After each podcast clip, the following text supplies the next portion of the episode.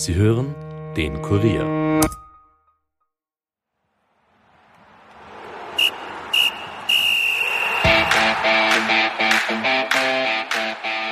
In England startet am Mittwoch die Fußball-Europameisterschaft der Frauen. 16 Teams spielen in vier Gruppen um den Aufstieg in die K.O.-Phase. Am 31. Juli stehen dann die Europameisterinnen fest. Mittendrin statt nur dabei ist auch das ÖFB-Team. In der heutigen Episode wollen wir daher die grundlegenden Fragen rund um den Frauenfußball klären. Wir, das sind die Kollegin Caroline Krause-Sandner und ich, Stefan Berndl. Und damit viel Vergnügen. Nachspielzeit, der Fußball-Podcast von und mit der Kurier Sportredaktion.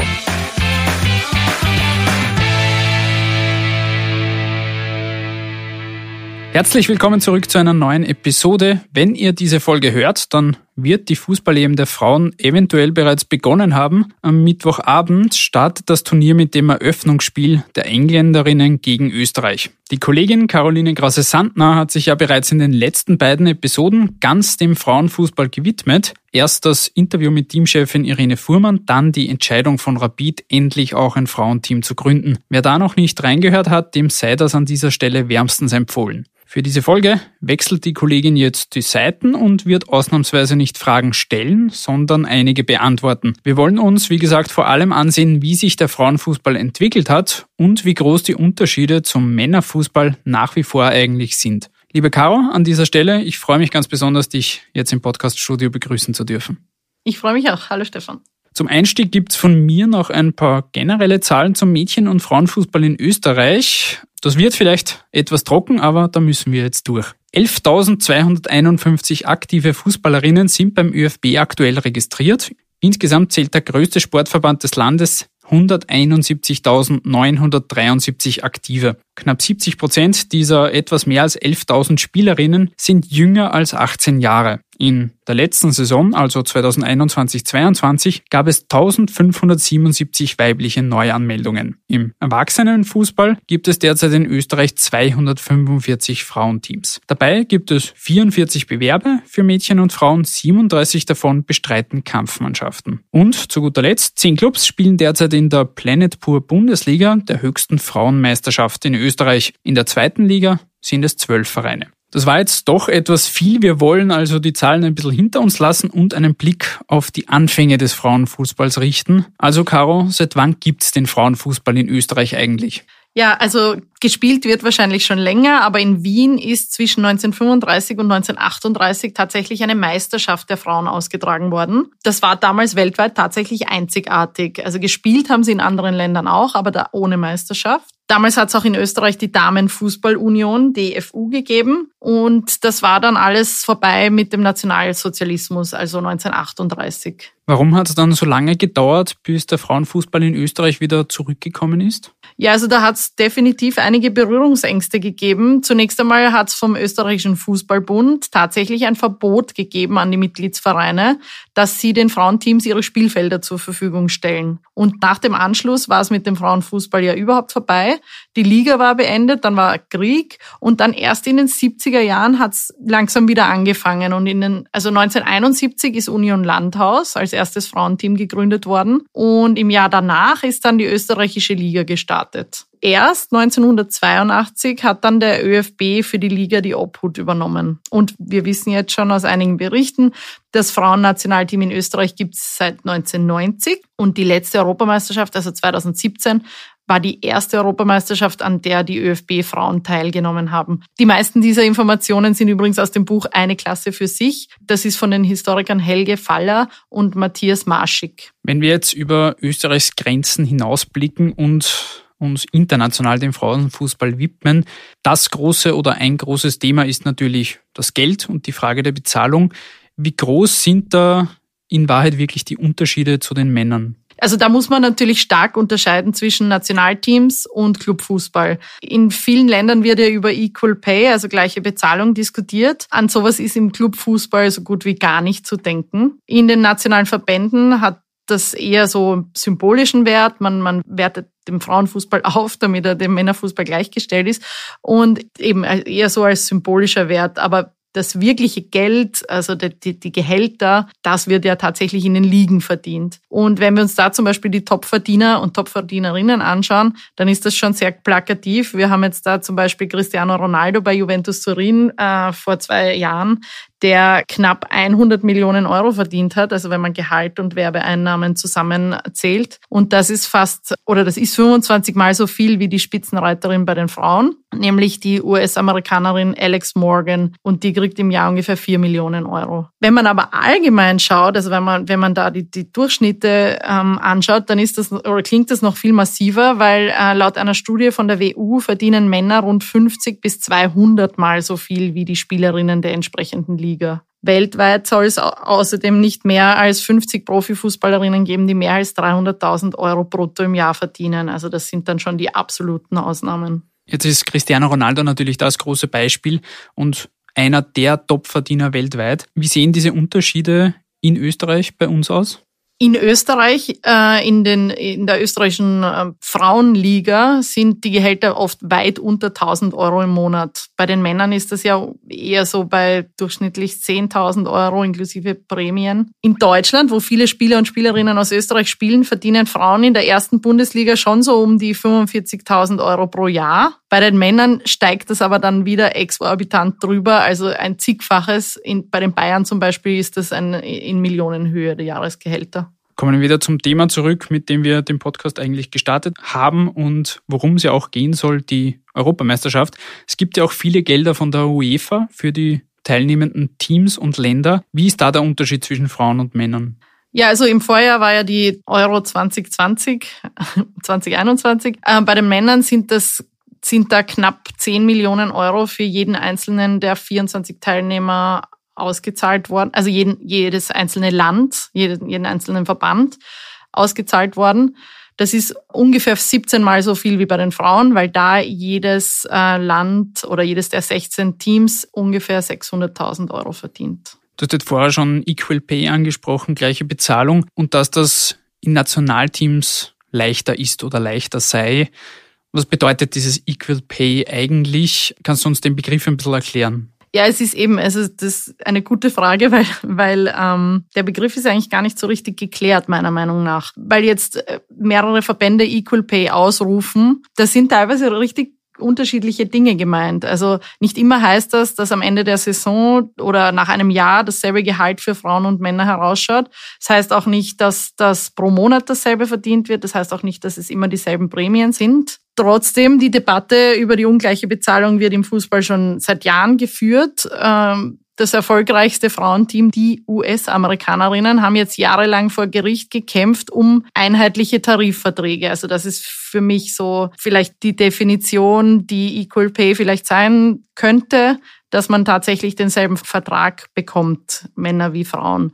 Äh, und diese, die US-Amerikanerinnen haben das ja auch jetzt erreicht. Bei anderen geht es zum Beispiel um gleiche Prozentsätze oder sowas wie gleiche Bonuszahlungen. Da schaut dann im Ende, am Ende auch total unterschiedliche Summen raus. Also in Amerika gibt es quasi dieses Equal Pay schon in welchen anderen Ländern noch oder in welchen quasi, du hast jetzt die Unterschiede schon mhm. kurz angesprochen, in welchen ist es tatsächlich, ist Equal Pay auch wirklich Equal Pay am Ende des Tages? Also wenn wir uns jetzt zum Beispiel Europa anschauen, also so richtig wie in Amerika, das ist, das ist ein Einzelfall.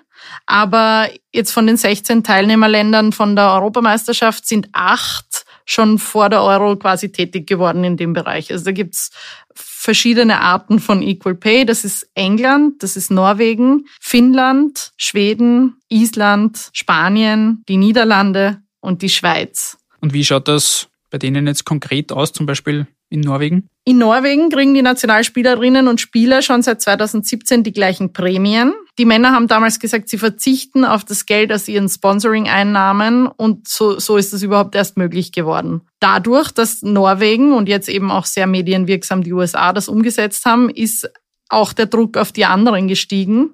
England zum Beispiel. Die FA in England zahlt mittlerweile Frauen- und Männerteams die gleichen Antritts- und Siegprämien. Bei den Turnierprämien allerdings ist da weiterhin ein Unterschied, schon allein deshalb, weil eben bei den Männerturnieren einfach viel mehr Geld ausgeschüttet wird. Das haben wir ja vorher schon gehört, sowohl von der UEFA als auch von Sponsoren. In Spanien, das ist jetzt auch äh, in den letzten Wochen irgendwie durchgedrungen, da ist es wieder anders. Dort bekommen Frauen und Männer den gleichen Prozentanteil an den jeweiligen Erlösen. Das heißt aber, dass die Summen teilweise sehr unterschiedlich sind. Also da, da hat man beim ÖFB letztens so ein bisschen zynisch kommentiert, dass in, in dem Fall die österreichischen Frauen im Endeffekt sogar draufzahlen würden, wenn dieses Modell bei uns umgesetzt würde, weil die aktuelle Euro zum Beispiel rein finanziell gesehen, also jetzt wirklich kurzfristig gedacht, äh, eigentlich ein Verlustgeschäft ist, wenn man nicht zumindest das Semifinale erreicht. Oder zum Beispiel die Schweiz. Wenn man sich da das Modell anschaut, das ist auch wieder ein bisschen anders. Dort hat der Verband angekündigt, dass das Frauennationalteam spätestens 2024 die gleichen Prämien wie die Männer kriegen soll.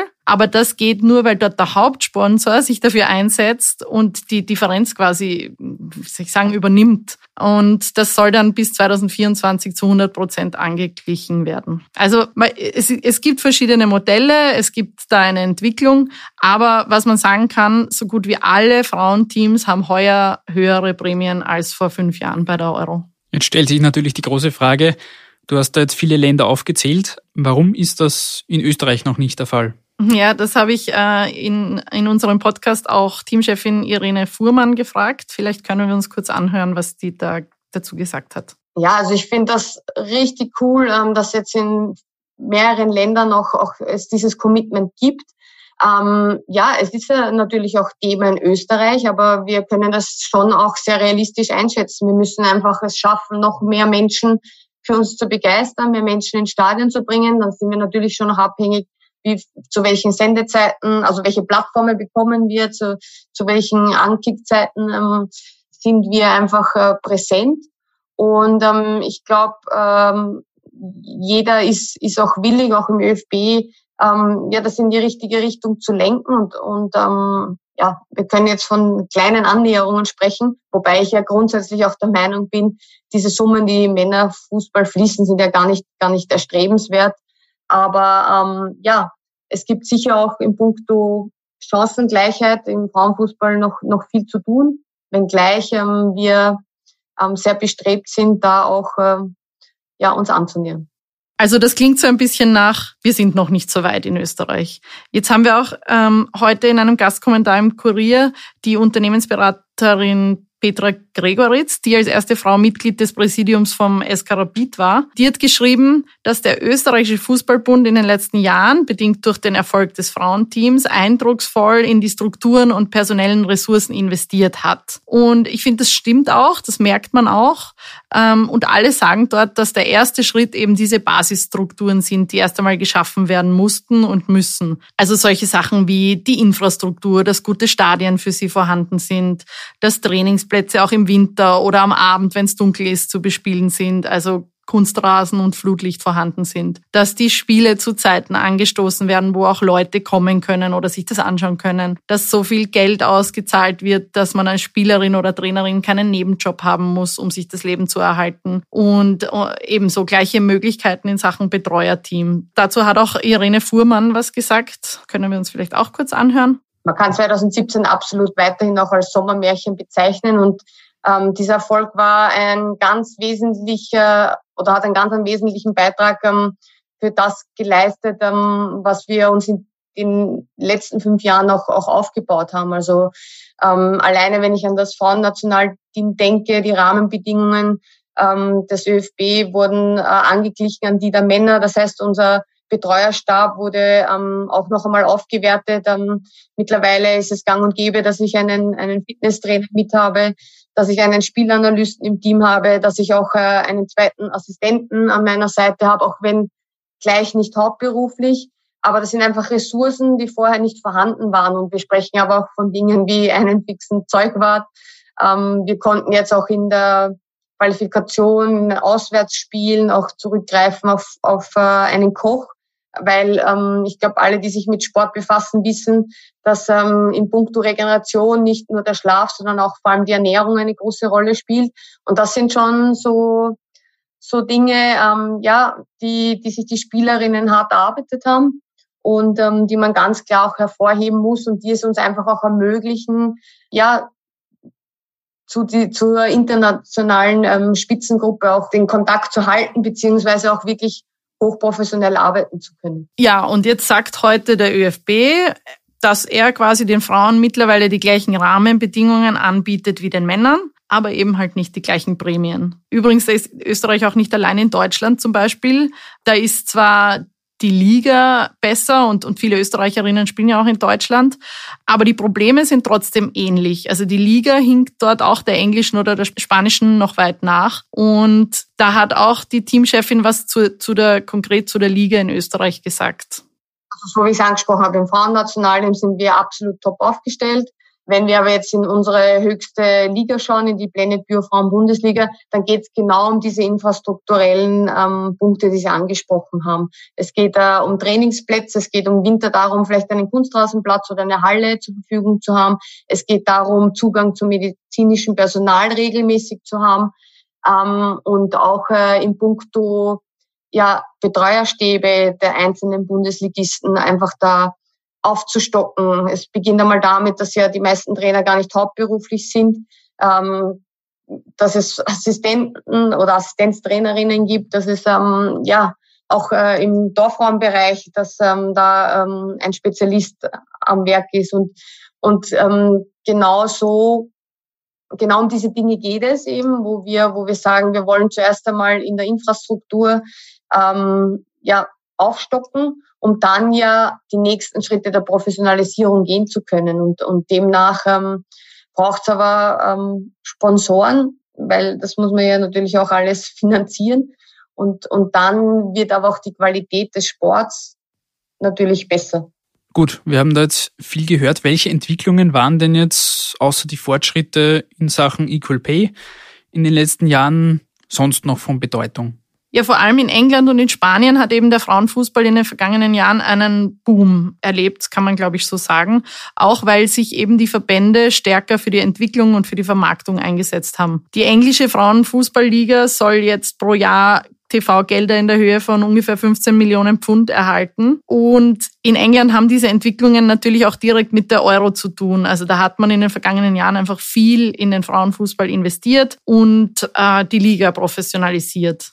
Da geht es eben nicht nur um, um die Gehälter, sondern eben auch um sowas wie die Trainingsplätze und so weiter. Und zum Beispiel in der englischen Liga gibt es auch klare Vorgaben, zum Beispiel für sowas wie, wie viele Torfrauentrainer ein Verein haben muss und so. Also, oder, oder auch in der Vermarktung hat man da wirklich sehr viel getan. Diese Dinge merkt man dann am Ende des Tages ja auch am Interesse und an den Zuschauerzahlen, oder? Ja, also da ist das Beispiel Spanien vielleicht am plakativsten, wo auch in den vergangenen Jahren der Frauenfußball äh, eine starke Professionalisierung durchgemacht hat. Da kennen wir alle dieses große Beispiel vom FC Barcelona, wo die Frauen in der vergangenen Saison gleich zweimal vor mehr als 90.000 Fans im äh, New Camp Stadion gespielt haben. Aber auch in der Champions League oder in England, aber auch in Deutschland in den Ligen. Ja, das Interesse steigt einfach. Das ist schon, schon ganz cool eigentlich. Und das haben jetzt auch viele Spielerinnen vor der Euro gesagt, ähm, dass sie sich einfach freuen, dass sie vor spektakulärer Kulisse spielen können, dass sie mal in einem großen Stadion spielen können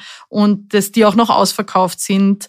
Äh, das ist schon so eine Atmosphäre, die das alles noch mal spannender macht, auch für die Spielerinnen natürlich. Also insgesamt kann man sagen, Frauenfußball wird sichtbarer, wird auch als wichtiger erachtet mittlerweile. Und das schlägt sich dann schon auch in den Zahlen nieder. Also Fußball wird populärer für Mädchen. Äh, damit gibt es dann auch in Zukunft eine breitere Auswahl an Spitzenfußballerinnen, die für die Nationalteams verfügbar sind. Ich glaube, dass sich da schon einiges tut in der Akzeptanz für den Frauenfußball. Und im Optimalfall trägt ja jetzt auch das ÖFB-Team bei der EM auch dazu bei, dass der Frauenfußball in Österreich noch sichtbarer und noch populärer wird. Wir werden jedenfalls das Turnier und die Leistungen der österreichischen Spielerinnen aufmerksam verfolgen und euch auf Kurier.at über alles Wichtige informieren. Wir sind damit jedenfalls am Ende dieser Episode. Danke, Caro, für deine Antworten und den kleinen Rollentausch. Hat Spaß gemacht. Vielen Dank. Wenn euch diese Episode und der Podcast gefallen, dann lasst uns das wie immer wissen. Gebt uns auch gerne Feedback und Kritik oder einfach nur eine positive Bewertung. Ansonsten würde es uns natürlich freuen, wenn ihr auch beim nächsten Mal wieder reinhört. Bis dahin, von uns beiden. Ciao. Ciao.